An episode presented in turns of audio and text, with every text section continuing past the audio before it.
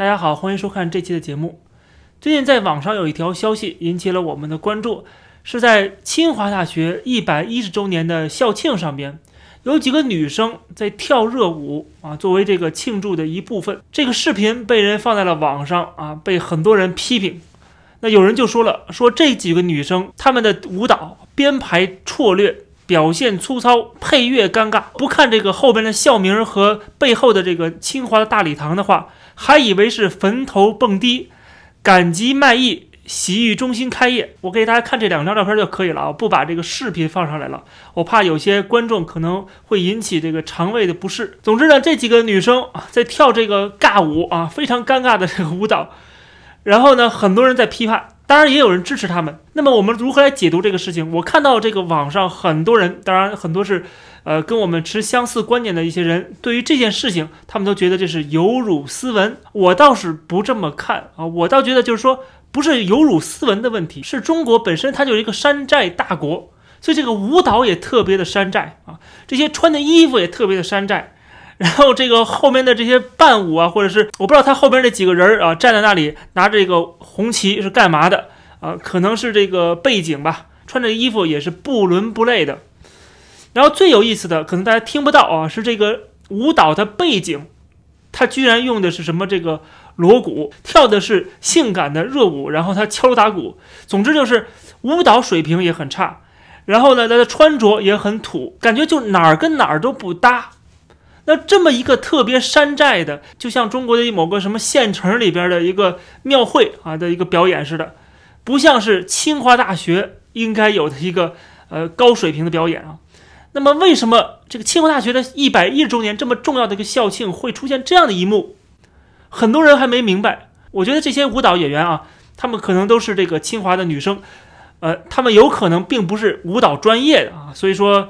毕竟清华，你想找几个女生也不容易，对吧？这个以男生为主的这样的一个理工科的学校，所以说能有这样的舞蹈，可能是清华大学能拿得出来最好的水平了啊。虽然在放在这个欧美国家，任何一个大学的舞蹈队比跟这个比起来都是，呃，差太远啊，就根本就不可相提并论。但是他们还是有这样的一个表演，这些女生啊，不怪这些女生，总之就是啊，其实就算她们穿的再少，她们的舞蹈啊再性感啊，再怎么搔首弄姿的。我觉得，呃，这个问题都不在这里啊，因为很多人，我看到这些人，他们批判都是把这个事情想得很下流、很低俗。我觉得问题不在这块儿。有些人由于他们成长经历就是在这个，呃，中国共产党的这种呃封闭的统治下，四九年之后一直到改革开放之前这几十年，啊，这个连听这个流行歌曲都属于叫黄色歌曲，啊，就所以大家长期在那种环境下长大的人。难免会觉得，哎呀，这种事情有辱斯文呐、低俗啊，等等等等，会有这样的一个看法啊。如果我们这个在海外生活时间长了，或者说在国外的大学，特别是欧美的大学上过学，我们就看到这样的场景，那简直是这小儿科啊，见怪不怪了。你如果了解西方大学的他们的开放的这些年轻人开放程度的话，这不算什么。所以说，重点不在这里啊，重点在什么地方？重点很多人都没找到，我的视角可能跟大家都不一样。我觉得问题不是出在学校的审美水平，而是学校根本就没有把这个这件事情当回事儿。本身一百一十周年的校庆，它一定是有经费，它一定是个很大规模的。大家可以看后面的背景就可以看得出来啊，很多的人，它是一个很大规模的一个庆祝活动，它是有经费。那么这个经费肯定要花在这个表演上面对不对？那么突然出现这么一个表演。而且说是清华女生，至少新闻上是这么说的啊，清华女生的表演，那么我们就不得不怀疑，本身这个学校的这个做这个校庆，它是有一笔经费的，这个笔经费应该也不算少，清华也不是一个缺钱的学校，但是为什么突然出现这么一个节目，然后由这么几个女生，业余非常业余女生，穿的这么山寨的衣服，跳这么山寨的舞啊？我怀疑，当然这只是怀疑，就是这里边是不是有人？把这个请舞蹈演员跳专业舞蹈的这个钱给眯了，我这学法好像是绝无仅有的，如有雷同，纯属巧合。因为我们要知道，中国这个贪污腐败啊，什么偷工减料这种现象，简直是从上到下，从里到外啊，这个无处不在的。所以我们就很容易去联想到，那么学校有这样的经费，完全可以请得起专业舞蹈团的这样的表演，但是呢，他们啊报了一个价格，但实际上找几个清华会跳舞的女生滥竽充数一下，他们不用花多少钱请他们，对吧？甚至他们有可能是免费的，就是给一个劳务费啊，拐一盒饭呐之类的，对吧？那那笔钱不就可以进入某些人的腰包里了吗？所以说这件事情有可能是这么回事儿啊，这只能说是有可能，我只是揣测或者是分析啊，大家看合不合理我觉得是非常合情合理的，很有可能会发生这样的事情的。只不过清华大学肯定不要这么说，他肯定是淡化这个事情。这个舞蹈啊，这个在网上引起了一些热议，特别是在微博上面。但是后来大家看到没有，基本上主流媒体都没怎么报道这些事情，等于就是给压下去了。那为什么啊？这么一个大家。呃，可以成为饭后谈资的这么有娱乐性的一个新闻，怎么突然就被压下去了呢？就没什么声音了呢？我觉得，可能就是清华大学出手了，他不想把事情闹大。你如果说骂我审美有问题，骂我低俗都认了，怎么着比贪污腐败要强吧？对吧？低俗不犯法吧？那么如果没人像我这样把这种可能性讲出来的话呢？可能很多人都没有联想到这个问题。这就为什么我看到这么多人在批评清华大学。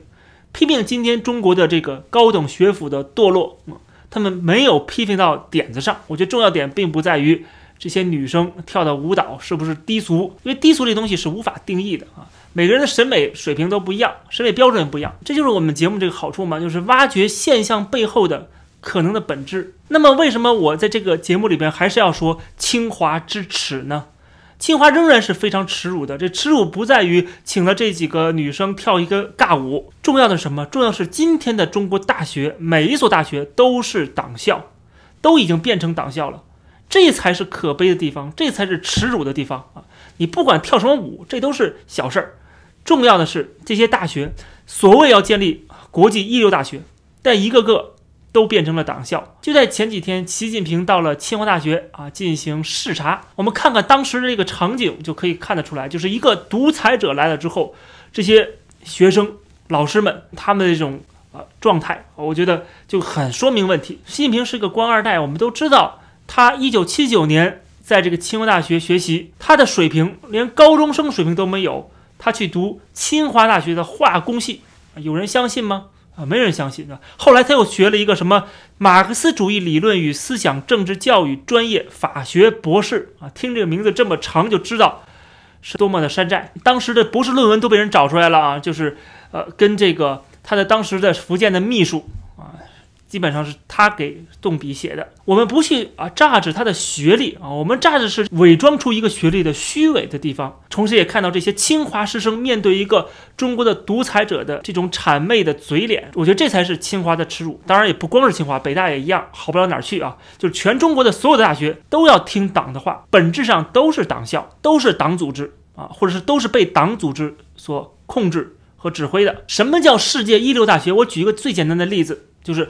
美国的芝加哥大学，他在二零一六年给这些新生的入学通知书上面写这么一段话，他说：“你来到这个芝加哥大学，你会发现这个大学的一个特征，就是我们承诺你提问和表达的充分自由。上面写到，我们希望这个大学的成员们可以啊激烈的争论、讨论，乃至于否定。”有时候这可能会对你形成挑战，甚至会产生不适感。然后他说呢，说这个芝加哥大学，我们对学术自由的承诺，意味着我们不支持所谓的触碰红线，啊，没有什么红线，我们不会因为话题的争议性而取消邀请的演讲嘉宾，我们不容忍创造知识的安全范围令个人放弃自己不同的观点和看法，就是充分的给予学生。表达的自由，充分的体现这个校园的学术自由氛围，这才能是真正的一流大学。那么有记者就曾经问过这个芝加哥大学的校长，啊，就说你们这个学校成功的原因是什么？然后这校长只说了三个词：辩论、争议和不服从。如果没有这样对自由的捍卫和坚持的话，这个学校也不会成为世界名校啊，不会走出九十个诺贝尔奖得主。而我们再看中国的所谓的双一流大学啊，这个习近平的原话，他怎么说呢？他说：“一流大学建设要坚持党的领导，坚持马克思主义指导地位，全面贯彻党的教育方针，坚持社会主义办学方向。”这个是习近平的原话，看到没有？坚持党的领导，才能成为一流大学。我就请问了，全世界这些一流大学，哪个大学是坚持党的领导？这些一个个所谓的学者、专家，道貌岸然啊，在这个习近平面前站着笔挺啊，一个个的在那儿听训。看到这样的一幕，我觉得这才是真正的有辱斯文。他们应该崇拜的不是某一个领导人或者政治人物，他们应该崇拜的是学术啊，是学术的伟大，是自由的价值。但是我们看到这些清华大学的领导们啊，他们一个个的。都是一副官僚的姿态，一个个都是党棍。我请问，这样的学校怎么成为世界一流大学？你只能成为中国一流大学，因为这个是你自己自封的。总之，你看这些清华大学的学生，一个个的都拿着小红旗在欢迎习近平的视察，就可以看得出来，不仅这些学校一个个都是党校，他们同时还是批量生产五毛小粉红的生产基地，这个才是最可怕的事情啊！就是这些年轻人。他们一个个在大学里边被洗脑，从小到大，小学、中学、大学，没有人会教他们什么是独立的思想，没人教他们自由的价值，没人教他们啊这个批判的思维能力。这就让我想到了当年的这个北京大学校长胡适先生的一句名言啊，就是这个自由平等的国家啊，不是一群奴才建立起来的。这期节目就讲到这儿，欢迎大家点击订阅这个频道，我们下期节目再见。